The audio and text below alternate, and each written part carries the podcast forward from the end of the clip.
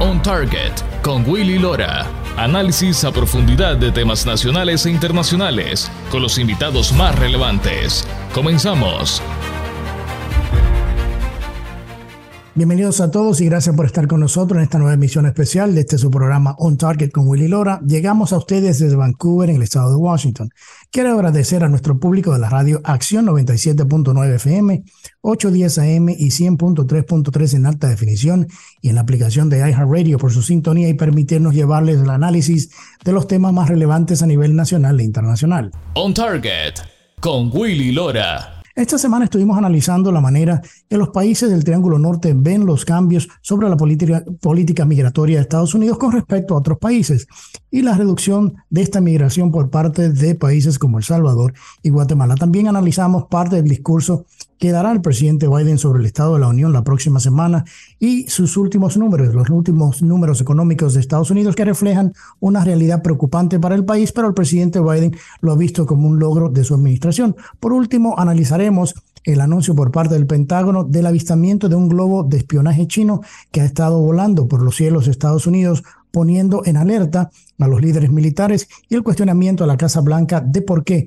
no derribarlo si ellos lo consideran una violación del espacio aéreo de Estados Unidos y las leyes internacionales. Para analizar estos temas me acompañan desde San Salvador el experto en migración regional César Ríos y desde Washington DC el coronel Sergio de la Peña y ex subsecretario de Defensa de los Estados Unidos. Bienvenidos a ambos a este programa especial. Quiero darle la bienvenida a este segmento a César Ríos, experto en temas migratorios en El Salvador. Eh, bienvenido César al programa, ¿cómo estás? Muy bien, muchas gracias y mucho gusto de saludar a tu audiencia que cada día crece más y más en el mundo. Mucho gusto de estar contigo. Muchas gracias, eh, César. Quería brevemente, antes de entrar en materia, explicar un poco tu experiencia en el campo eh, migratorio en el país. Gracias. Mira, tengo ya casi 20 años de estar trabajando en el tema del desarrollo local me inicié en el tema de microfinanzas, eh, trabajé mucho el tema de remesas familiares, luego el tema de microempresas locales y los últimos 10 años he estado en la dirección del Instituto Salvadoreño del Migrante, el cual eh, he logrado comprender que hablar de migración no necesariamente hay que constreñir el tema de, migración, sino que hay que ampliarlo ante otros tópicos como son eh, emprendimientos, gobernabilidad local, iniciativas empresariales y ese todo tipo de cosas tiene que ver con el tema migración. Así que eso me ha permitido ocupar algunos puestos a nivel regional. He estado representando a nivel del SICA a la sociedad civil para el análisis del tema migratorio y he estado presente en los últimos cinco años en la Conferencia Regional Migratoria de Centroamérica hemos visto números sea, salvadoreños inmigrando, o sea, una reducción en salvadoreños inmigrando a Estados Unidos. También eh, eh, hablan de que han aumentado. O sea, yo, yo, quiero que nos metamos un poco más en el contexto de, lo que es la migración de específicamente de El Salvador y un poco el, Triángulo Norte, porque manejan la región hacia Estados Unidos. Hemos visto la, influencia ahora de otros países fuera del Triángulo Norte que han aumentado esos números. Vimos, por lo menos aquí en Estados Unidos, números récord en diciembre de 300 mil inmigrantes indocumentados en el país. O sea, pónganos un poco en contexto eh, el tema. Mira, partamos de una reunión súper importante anual que hay en la, en la región. Los líderes del Triángulo Norte hace un par de semanas se reunieron y ellos, todo, como siempre, todos los años se reúnen y, y identifican problemas y también elaboran estrategias y políticas. Nos llama la atención que esta reunión de hace dos semanas con el presidente de Canadá, Estados Unidos y México eh, crean políticas migratorias, pero dejan en segundo plano al Triángulo Norte y le dan mucha relevancia a cuatro países que en este momento están siendo los protagonistas de la migración en, en, la frontera sur de Estados Unidos. Me estoy refiriendo a Venezuela, Cuba, Haití y Nicaragua. Entonces de repente nos sorprende a todos empezar a ver que hay una propuesta de política migratoria para, para entrar a Estados Unidos para esos cuatro países y deja en segundo plano a los países de Centroamérica, el Triángulo Norte. Esto es interesante analizarlo si nos queremos meter a analizar el entorno de la migración, porque si Centroamérica deja de estar protagonizando eh, la movilidad humana de la región, entonces está pasando algo interesante en esta transformación. Sí, porque se habían hablado, inclusive se habló en, el viaje de Kamala Harris a Guatemala de los 4 mil millones de dólares que se iban a disponer para el Triángulo Norte eh, en la lucha en tratar de, paliar un poco el tema de la, migración indocumentada. Y hablando con el mismo presidente Yamate y otros líderes, eh, decían de que muy poco ese dinero se ha desembolsado y que era un poco difícil de poder, eh, sin esa ayuda, eh, por, lo menos los países del Triángulo Norte, crear iniciativas o incentivos para evitar que inmigrantes de esta zona lleguen a Estados Unidos. O sea, es interesante el caso que usted dice de que se hace esta política para estos países específicos, sin embargo, el Triángulo Norte queda fuera. Y uno se preguntaría por qué. Mira, eh, esto lo podemos abordar desde diferente ángulo y punto de vista.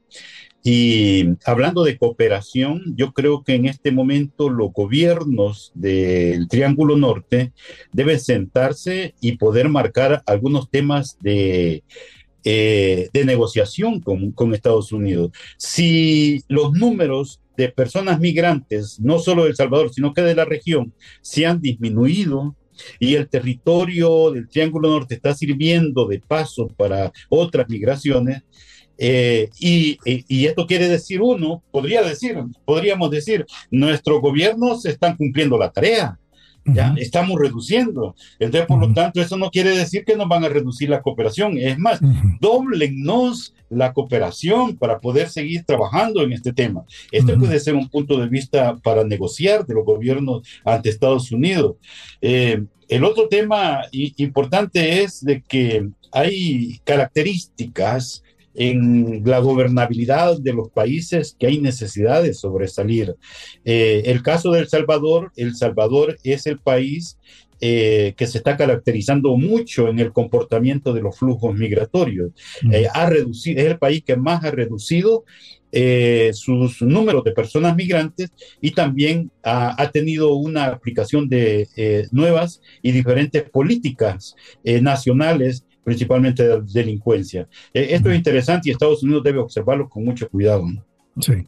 Sí, porque inclusive vimos por, por la, la, la, la, problemática que ha existido en los últimos dos años con la administración del presidente Biden y, y con, la, con el gobierno del presidente Bukele en El Salvador, de que hasta ahora, después de dos años, llega un embajador a Estados Unidos. Eso, eso tiene mucho que, eh, que decir en cuanto a, ese interlocutor nuevo que llega al país, pero si los números demuestran eh, una reducción por parte de los países del Triángulo Norte, como usted dice, es un punto eh, importante para comenzar ese diálogo y buscar eh, esas ayudas que se dupliquen, como usted dice, en vez de que se le quiten y que se, no se le quite el foco al Triángulo Norte, que son los vecinos naturales de Estados Unidos al sur de la frontera.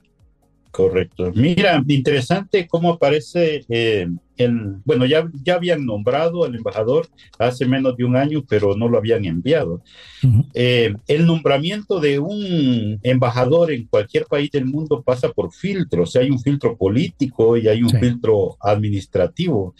Eh, y pasan años países sin, sin tener su representante de gobierno en estos países, eh, cuando las cosas no van bien, cuando estas relaciones políticas, económicas no van bien.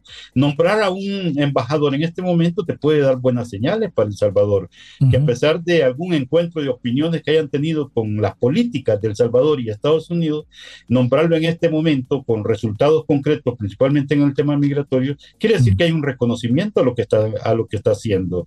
Y que les da, nos da algunas luces. Eh, a mí me llamó mucho la atención, por ejemplo, cuando nombran al embajador, los primeros, primeros que lanzan una bienvenida eh, un beneplácito del nombramiento de tener un nuevo embajador son eh, los industriales del Salvador. Eh, porque ellos saben que mejorar las relaciones con Estados Unidos implican em, recuperar los, los, canales de comercialización de productos, acuerdos, nuevas empresas y una serie de cosas que, que es muy bien, muy positivo el hecho. Sí, porque o sea, entendemos de que, de que El Salvador es, es, parte del acuerdo comercial del CAFTA-DR en República Dominicana. O sea, que la, la, relación bilateral es muy importante, no solamente por el tema comercial, sino también por el tema de la seguridad eh, regional. Y obviamente el tema migratorio es uno, es uno que ha venido dominando por la crisis migratoria que existe en Estados Unidos y en la frontera. Entonces yo creo que es importante, sí, que llegue el embajador es una persona que estuvo en, en, um, en el, Salvador unos 25 años atrás, eh, según estuve leyendo en, su explicación, y espero que pueda entender la nueva dinámica política interna de El Salvador y la que vive Estados Unidos para que pueda fortalecer esa relación. Mira, personalmente yo confío mucho en las capacidades que tiene y los antecedentes que tiene el señor Duncan. Conoce, ha estado en México, ha estado por 25 años conociendo las realidades de Latinoamérica, eh, por lo tanto, creo ya con toda su energía que trae y los mensajes que dio, que creo que se va a poner a la altura de los nuevos retos que, que tenemos en este momento. A, buena hora, ¿no? Yo creo que hay un tema, mira, que, que es eh, preciso, cuando hablamos de migración, yo siempre digo, eh, nos esperan un par de años muy difíciles para la región, ¿no? Muy contagiados por este ambiente electoral, político, partidario, y que con mucho riesgo de que algunas decisiones que se puedan tener bajo, estas, eh, bajo este ambiente electoral pueden ser hasta amenazantes para nuestros países. Por ejemplo, te puedo hablar de dos temas. Eh, por ejemplo, el tema de, de la política uh, fronteriza que tanto conflicto le ha generado al presidente Biden. Eh, te puedo hablar de, de eh, no cumplimiento del presidente Biden de los eh, trabajadores temporales del TPS, que pueden ser dos banderas electorales partidarias que por ese ritmo podrían hasta bueno, no nos podría sorprender, por ejemplo, que no le, que le nieguen la continuidad de los permisos de trabajadores temporales para hacer ver de que el presidente Biden no tiene capacidad de cumplir sus compromisos migratorios que tiene. Por ahí vienen los próximos dos años. Es interesante que darle mucho seguimiento y para el caso de El Salvador es eh, coincidente um, porque también El Salvador va a entrar en un periodo electoral, ¿no? Entonces van a haber dos ambientes eh, electorales El Salvador y Estados Unidos que hay que ponerle mucho cuidado. Sí, el tema y el tema migratorio eh, en, ese, por eso hablaba más temprano del, del, consumo político interno de la narrativa en ambos países con el tema migratorio. El Salvador reduce la, la, la cantidad de, de, salvadoreños viniendo a Estados Unidos y Estados Unidos aumenta eh, la llegada de, inmigrantes de otros sitios. O sea, hay, hay una connotación de política interna doméstica y, y quería no dejar este segmento que ya nos quedan unos dos minutos sin preguntarle cómo cataloga usted la, la función que ha hecho en cierta manera la vicepresidenta de Estados Unidos, Kamala Harris, que fue la que el presidente le dio la responsabilidad de manejar la crisis migratoria en cuanto a la relación inclusive bilateral entre Estados Unidos y, y, El Salvador. Mira, hablar de ella con su liderazgo es hablar definitivamente de todo el plan de gobierno del presidente Biden. Ah, hubo mucho entusiasmo para la toma de posición de los demócratas en el gobierno y muchas promesas interesantes. Acuérdate que eh, el presidente Biden prometió legalizar a 11 millones de trabajadores indocumentados en, Estados Unidos. Eh, prometió oh, eh, dándole residencia permanente a todos ellos, a los trabajadores temporales, eh, agilizar una política de asilo y refugio. Eh, por lo tanto, nada de eso se ha cumplido. ¿ya? Eh, son promesas que han venido y han venido traspasando tanto demócratas como republicanos y todavía no vemos una reforma de las leyes migratorias en, Estados Unidos. Por lo tanto, yo creo que la vicepresidenta, como representante del país, también debe cargar estas responsabilidades. Eh, por otra parte, ella fue la portadora de ayudas concretas, hablábamos de qué, recuerdas, de 4 mil millones de dólares para la región eh, que se fuera a reflejar en, atención de políticas migratorias. Creo que eso y los gobiernos deben dar fe de esto, si han sido beneficiarios o no de, esa ayuda. Eh, si, han, si han venido esos capitales. En el caso de El Salvador, he visto mucho trabajo de la embajada, de AID, trabajando proyectos comunitarios, pero no he visto una cooperación directa al, gobierno, sino que ellos han sido los responsables de ejecución de algunas obras de, de prevención de la migración irregular.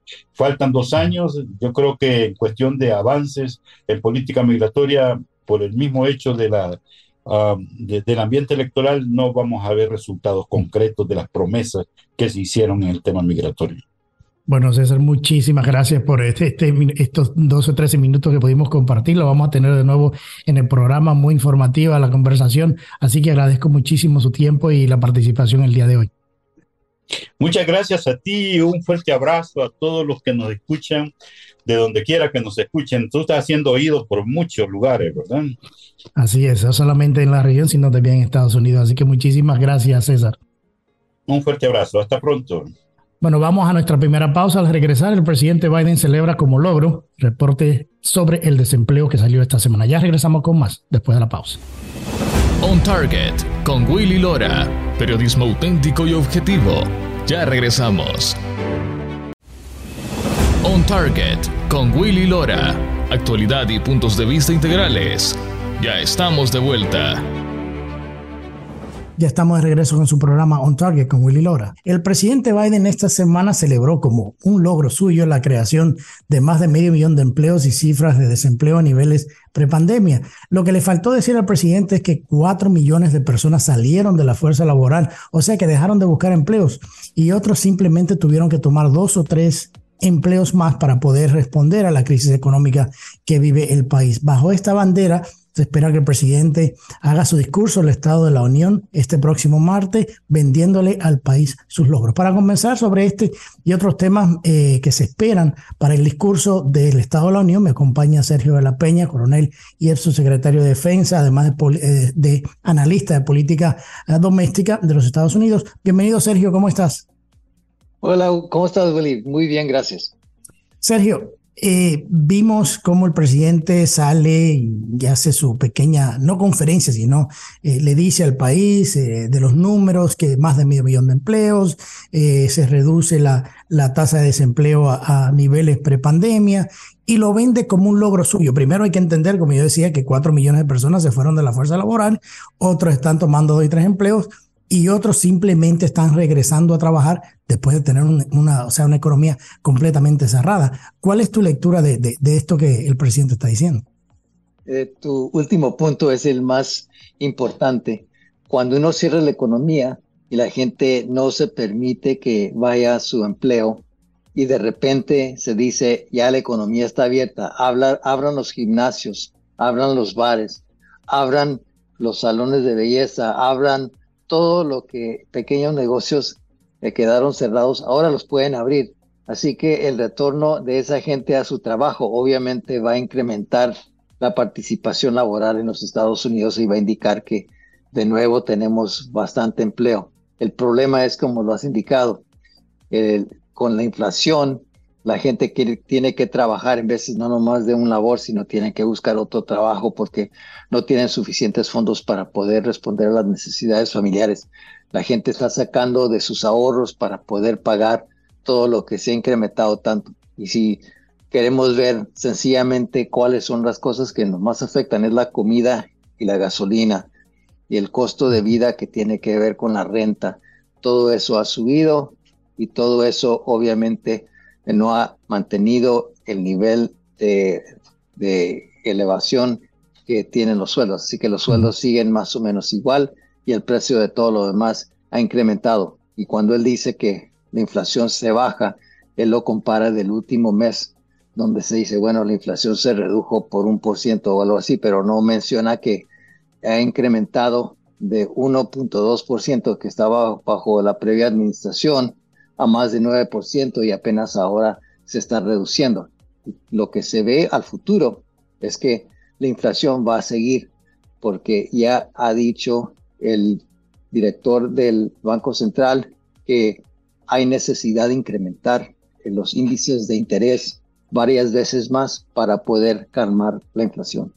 Era lo que yo te iba a decir, o sea, cuando el, el, el, el, de la Reserva, el director de la Reserva Federal, el presidente de la Reserva Federal de Estados Unidos, que anunció el, el, el, aumento a los intereses esta semana, va en contraste lo que dice el presidente. Tú no puedes estar económicamente bien cuando estás aumentando los intereses para poder frenar una inflación que está un poco fuera de control, porque como tú decías, él toma la presidencia con un nivel de 1.2, 1.3% de inflación y llegamos al 9.1 y ahora anda por el 7.1 o algo así, o 6.9, todavía está muy, muy alta. Entonces, ¿qué quiere decir eso? Que siguen los precios altos. Entonces, la, lo que quererle vender al país, y lo va a hacer mucho en su discurso la semana que viene, de todo lo sólido y lo que ha hecho y, y todo eso, eh, carece de mucha realidad. Porque al mismo tiempo tenemos que entender de que los gobiernos no crean empleos, son consumidores de riquezas de los países. Entonces, eh, creo que algunas políticas se podrían decir que pueden o no hayan tenido efecto, pero en su gran mayoría, en sus políticas económicas, son el resultado de lo que estamos viendo a nivel de la inflación. Y otra cosa que se le tiene que agregar al asunto este del interés, para entenderlo más claramente, es que cuando uno ve que al momento tenemos una deuda de 31 trillón de dólares. Ese es un 31 con 12 ceros que le sigue. Eso quiere decir que cada persona en los Estados Unidos, niños, mujeres, hombres, cada uno, todos los ciudadanos debemos una cantidad de 90 mil dólares por persona. Esa es la deuda nacional. Eso quiere decir que no es sostenible porque cada vez que se incrementa el índice de interés, eso quiere decir que tenemos que pagar ese interés. Así que cuando uno le agrega solo un punto o solo un cuarto de punto y estamos hablando de unas cifras de esa cantidad, lo que se está incrementando para pagar el interés es una cosa tremenda. Estamos pagando en trillones anualmente para poder solamente sostener el nivel de interés que debemos. y no es sostenible. No, no es sostenible, porque hablaba con un economista en la, en la semana y me decía, Willy, el tema es que seguir imprimiendo dólares inorgánicos sin ningún respaldo, obviamente va a seguir eh, esta, esta inflación eh, fuera de control. Y como tú dices, el tema es que el, el, efecto está en los bolsillos de los consumidores. O sea, hay más alto precio para todo. Eh, hay que llegar a consumir o a gastar todos tus ahorros, inclusive tus ahorros de retiro, para poder vivir el día a día. Eso le hace muy difícil a él vender que sus políticas económicas han sido un logro no, no nomás esto es uno de los desafíos que tiene. Ya estamos viendo que llegamos al cielo de deuda. Es decir, uno tiene que establecer hasta qué nivel de deuda podemos sostener. Y eso tiene que negociarse para elevárselo todavía más, para que podamos todavía endeudarnos bastante más. Entonces, esto tiene que ser una negociación. Y lo que se está viendo por parte de la Cámara de Representantes republicana es que ellos no están en acuerdo con lo que quiere hacer el presidente. Eso quiere decir que tienen que llegar a un negocio, tienen que negociar hasta qué nivel del el cielo de, deuda pueden, pueden llegar. Y eso quiere decir que tiene que haber rebajos en, gastos y eso se empieza con ver dónde hay dinero que no se ha gastado todavía, que se utilizó durante la época de, de COVID que hasta oficialmente no termina hasta el fin de mayo. Y eso, aunque sabemos que ya ha terminado, lo están haciendo porque eh, cuando se elimine esa crisis, entre comillas, eso quiere decir que muchas de las leyes, de las normas que al momento le están dando amparo a ciertas personas para que no les cobren ciertas cosas. Por ejemplo, estudiantes que hasta el momento no tienen que pagar sus deudas escolares, van a tener que pagarlas a partir de mayo. Y eso obviamente eh, es algo que va a causar problemas porque él ha dicho que él iba a eliminar la necesidad de que ciertos alumnos pagaran esas deudas. Pero no nomás eso, hay bastantes otras cosas que también van a ser parte de ese cambio en la ley. Sí, en estos dos minutos que me quedan de este segmento, Sergio, e, e, eso es importantísimo, pero el hecho también de que él decida decir, bueno, yo no quiero más, eh, yo quiero más, yo quiero aumentar el techo de la deuda. Yo creo que lo importante es que McCarthy, el presidente de la Cámara de Representantes nuevo, le dijo, sí, tú lo quieres subir, pero para subirlo, cada centavo que tú quieras subir, vas a tener que recortarlo del presupuesto actual porque es, es insostenible. Claro. Y luego cuando estamos hablando de programas como Medicare y el seguro social que están llegando a su vida útil donde no son sostenibles. Eso estamos hablando de como el 2030 y algo, pero es, ponle que el, se me hace que la cifra no la tengo precisa, pero se me hace que es el 2033 o algo 30, 35 a lo máximo. Tenemos que ver cuáles son los recortes que se tienen que llevar a cabo para que sea sostenible el, el seguro social y Medicare obviamente y cuando uno le agrega Medicaid, todo eso cuesta dinero y cuesta mucho dinero. Y si no se arregla ya de una vez, si no hay modificaciones y cambios, no va a ser sostenible a largo plazo.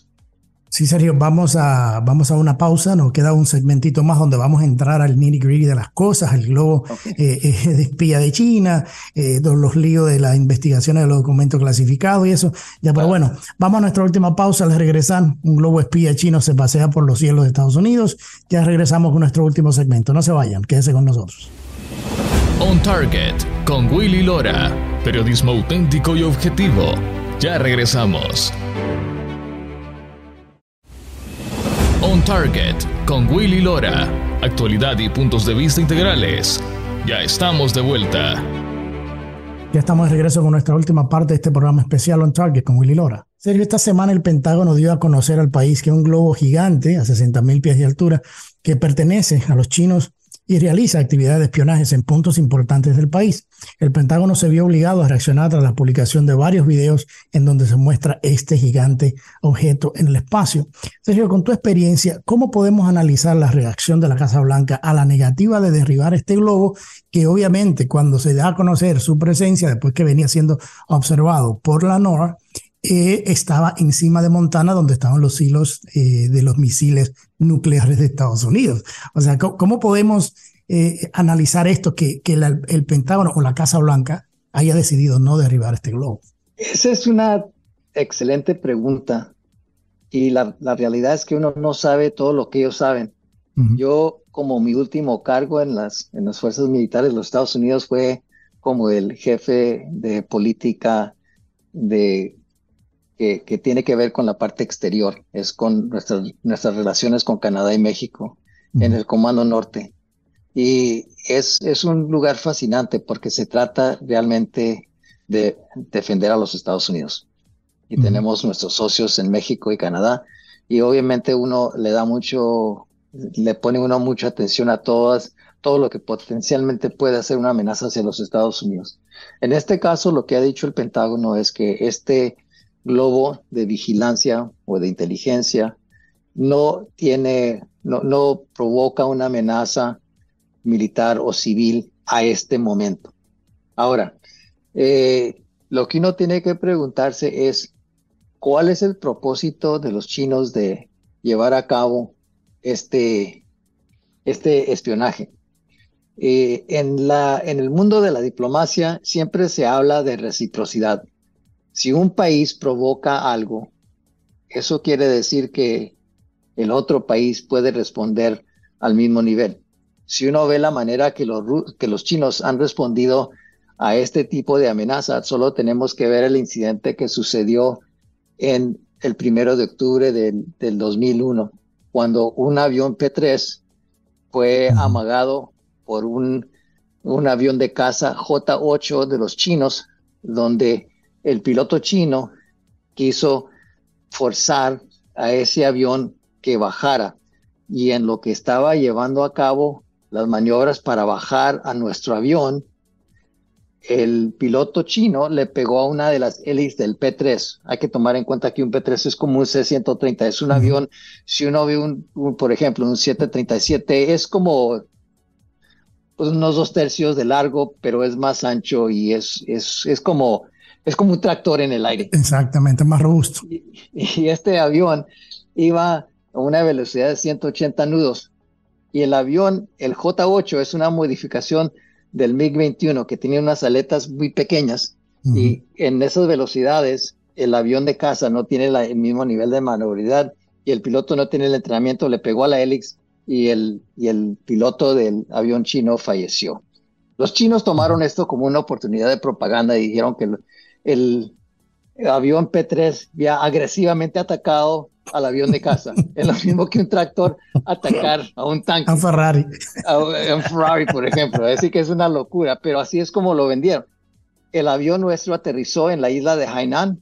Los chinos eh, mantuvieron a nuestra tripulación bajo su control uh, más o menos una semana o dos, no me acuerdo exactamente porque ya hace tiempo, pero eventualmente entregaron el avión en partes. Dicen aquí, lo, lo desarmaron, le sacaron toda la información que le podían sacar y luego le dijeron, aquí está su avión, llévenselo. Eh, pero eh, tomaron posesión de nuestro avión inicialmente y lo, lo, lo analizaron, eh, lo desarmaron y eventualmente regresaron a nuestra tripulación. Pero la intención de ellos era de derribar a nuestro avión. Así que uno compara eso con, una, con, con un globo que está cruzando los Estados Unidos y el problema es que uno no sabe por cuáles razones, porque obviamente la gente que tiene eh, más conocimiento de esto sabe, eh, tiene sus razones por hacer lo que están haciendo y, y, no voy a tratar de adivinar lo que están tomando en cuenta en, en, asesorar lo que sucede con este globo. Lo que sí tenemos que preguntarnos es, ¿qué es el impacto de que este globo cruce los Estados Unidos y los Estados Unidos permita que se vaya? Es posible que los chinos estén analizando la reacción de los jefes. ¿Qué es lo que hicieron cuando cruzó terreno soberano? Se sabe que están rompiendo la ley internacional. Se saben que han invadido espacio aéreo de los Estados Unidos y los Estados Unidos tiene todo su derecho de, responder en una manera más agresiva, es decir, de derribar el avión o de derribar al globo. Lo que han dicho es que derribar al globo puede provocar algunos daños en terreno, pero cuando estaba cruzando a Montana, cuando estaba cruzando eh, los estrechos de esas partes de los Estados Unidos, hay mucho espacio. Pero que ahí no hay nada. Y cuando toman en cuenta que ese, ese globo está a 60, 66 mil pies, por ejemplo, eh, el, lugar, el, lugar de impacto se puede determinar, pero no se hizo. Así que eso produce un precedente hacia el futuro los chinos pueden de hacer algo más agresivo y posiblemente nosotros respondamos en una manera más agresiva que puede provocar algún problema más grave. Así que uno no se sabe por qué razones no están respondiendo, pero lo que sí se está llevando a cabo es que está estableciendo un precedente que uno tiene que tomar en cuenta que posiblemente, posiblemente quieran hacer algo más agresivo hacia el futuro.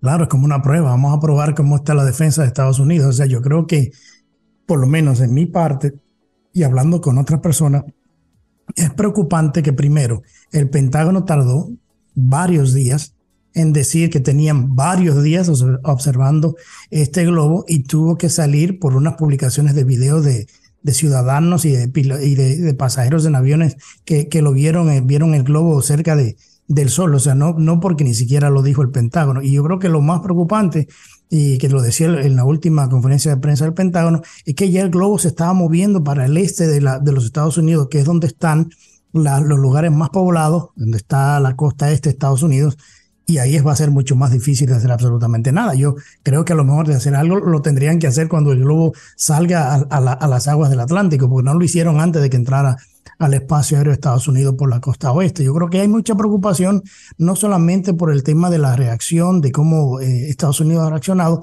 sino que mucho, ahí está también la parte política de la crítica a que los chinos, como han hecho los rusos, no respetan el liderazgo que está en la Casa Blanca. O sea, no lo ven como una amenaza seria, que pueden hacer este tipo de cosas y que Estados Unidos no va a responder. Yo pienso lo que, lo que están haciendo ellos es analizar cada reacción que nosotros tengamos a ese, a dicho globo. ¿Cuándo entró? ¿Cuándo salió? ¿Lo derribaron o no lo derribaron? Uh, ¿Cuáles son las razones que ellos indican en sus, en sus rondas de prensa? Yo escuché la que se llevó a cabo hoy en la tarde y no dieron mucha información. Lo que sí dijeron es que lo estaban monitoreando, iban a actualizar al momento que la gente necesitaba la actualización y y, le preguntan dónde está precisamente. Dijo, no sabemos y, y, lo que sí sabemos es que la gente lo está viendo, así que si quieren saber, pregúntenle a la gente que lo está viendo. Sí, eso fue, eso fue bastante cómico. O sea, tú eres el, portavoz del Pentágono, está Nora, que, Nora que, que, que, está encargado de estos asuntos, y que le digan, bueno, a la gente que le digan por dónde lo ven, pero nosotros no sabemos dónde eh, está. Es un poco cómico. ¿eh? Eh, en, en los informes locales la gente lo está viendo porque lo que indicó es que estaba al centro del país. Y como has indicado, si uno ve los Estados Unidos, el 80% de la población está al oeste, al, eh, este del río este. Mississippi. 20% está al lado oeste, así que la mitad de los Estados Unidos está más esparsa. Y la realidad es que el oeste hay, solo las ciudades grandes es donde hay gente, porque hay, hay, muchos pequeños pueblos y cuando uno va a estados como Montana, ni eso existe. Hay, hay un poblado pequeño. El estado Montana es el cuarto más grande de los Estados Unidos y tiene menos de un millón de habitantes. Así que el espacio es donde se había de ver derribado, si eso es lo que se iba a llevar a cabo, se había de haber hecho hace unos días. ¿Qué tan frágil está el tema de la seguridad nacional en Estados Unidos para ese tipo de, de, de eventos? Porque hemos visto la agresividad por parte de Corea del Norte. Estuvo el secretario de Defensa en Corea del Sur tratando de reafirmar la colaboración entre ambos países en medio de China enviando este globo y demás. ¿Cómo está el tema de la seguridad nacional ah, eh, de, Estados Unidos? Yo lo veo preocupante porque tenemos al momento la guerra entre Rusia y Ucrania, tenemos la situación entre China y Taiwán, tenemos nuestro hemisferio que vemos la situación de seguridad deteriorándose especialmente cuando uno ve la situación en la frontera sur de los Estados Unidos, donde hemos recibido ya más de, pone que entre 5 y 6 millones de nuevos, o de, nuevos inmigrantes ilegales que han llegado en los últimos dos años, de los cuales tenemos por lo menos un millón que no sabemos la minimidad dónde están ni quiénes son. Así que desde el, desde el punto de vista de seguridad, cuando uno no sabe quién está entrando, sabemos que por lo menos unos 98, no sé cuál es la cifra, debe estar, bueno, vamos a decir 100, 100 de los que han entrado, que han sido detectados, tienen antecedentes terroristas. Así que si ya sabemos que hemos detectado 100, ¿cuántos de ellos que no se han detectado tienen antecedentes? Acuérdense que aquí en, en, en el norte de Virginia tuvimos varios de los terroristas que actuaron en el 11 de septiembre, donde consiguieron sus, sus tarjetas de identificación del Departamento de Vehículos aquí en Springfield, Virginia. Así que sabemos que eso, se eso puede suceder, sucedió, y ahora que tenemos la puerta abierta, es muy posible que, que la gente esté entrando. También hay que tomar en cuenta que países como Cuba, como Venezuela, como Nicaragua, como Bolivia, no nomás están incluyendo de, esta, de esa gente que está entrando eh, inmigrantes que vienen a buscar una nueva vida, sino es muy posible que están entrando gente que está preparada para involucrarse en la política interna de los Estados Unidos, donde pueden ser organizadores de manifestaciones, porque esta gente es bilingüe, también se pueden meter en grupos que están en contra de el sistema capitalista de los Estados Unidos y pueden ser parte de los organizadores que se meten en reuniones o, en este en manifestaciones en contra de el orden público de los Estados Unidos. Así que toda esa gente tiene la puerta abierta y si uno es alguien que quiere causarle daño a los Estados Unidos, fácilmente lo puede hacer. Y mientras que todo está sucediendo, nos están entrando drogas que están provocando unos daños fenomenales. El fentanilo, por ejemplo, cuesta 200 dólares para producir un kilo. Se requieren 6 mil dólares para producir un kilo de heroína. Así que, ¿qué es lo que van a traer a los Estados Unidos que da máxima ganancia? El fentanilo, claro, claro. Sergio, tú hablabas, hablabas un momentito del tema de Ucrania. Estados Unidos acaba de aprobar el envío de los tanques Abrams 1 a, Ucrania y también los Leopardo 2 desde Alemania. no pone esto en una confrontación más directa, ah, ya saca, ya, o sea, directamente de Rusia y la OTAN, específicamente Estados Unidos, como Rusia ha venido diciendo, que es una guerra proxy de Estados Unidos, porque Estados Unidos le está dando todo este equipamiento a los ucranianos y ahora los ucranianos le están pidiendo F-16 y aviones de combate para seguir en esta guerra. Entonces, ¿qué tan preocupante es el hecho de que ya sí tenemos una guerra frontal entre Estados Unidos y Rusia de una manera proxy? Bueno, eso es lo que he dicho desde el inicio. ¿Cuáles son los intereses nacionales de los Estados Unidos en este conflicto? Y se pueden, se pueden describir, se pueden identificar, pero ese debate no lo hemos tenido internamente con el pueblo de los Estados Unidos. La gente sigue incrementando, sigue escalando y no sabemos hasta qué punto pueda provocar un conflicto donde involucre a los Estados Unidos directamente. Además, cuando uno toma en cuenta la cantidad de tanques que está enviando los Estados Unidos, mira, ese es un batallón. Sí. Un batallón en, eh, es 500 hombres, por ejemplo. Cuando estamos hablando de 30 tanques en comparación de los miles que tiene Rusia, aunque obviamente eh, el equipo que tiene Rusia ahora lo están sacando de almacenes y muchos de los tanques que están enviando al combate son eh, modelos bastante viejos pero siguen en el conflicto y siguen armando al pueblo y siguen eh, incrementando la cantidad de soldados que están involucrados en el conflicto.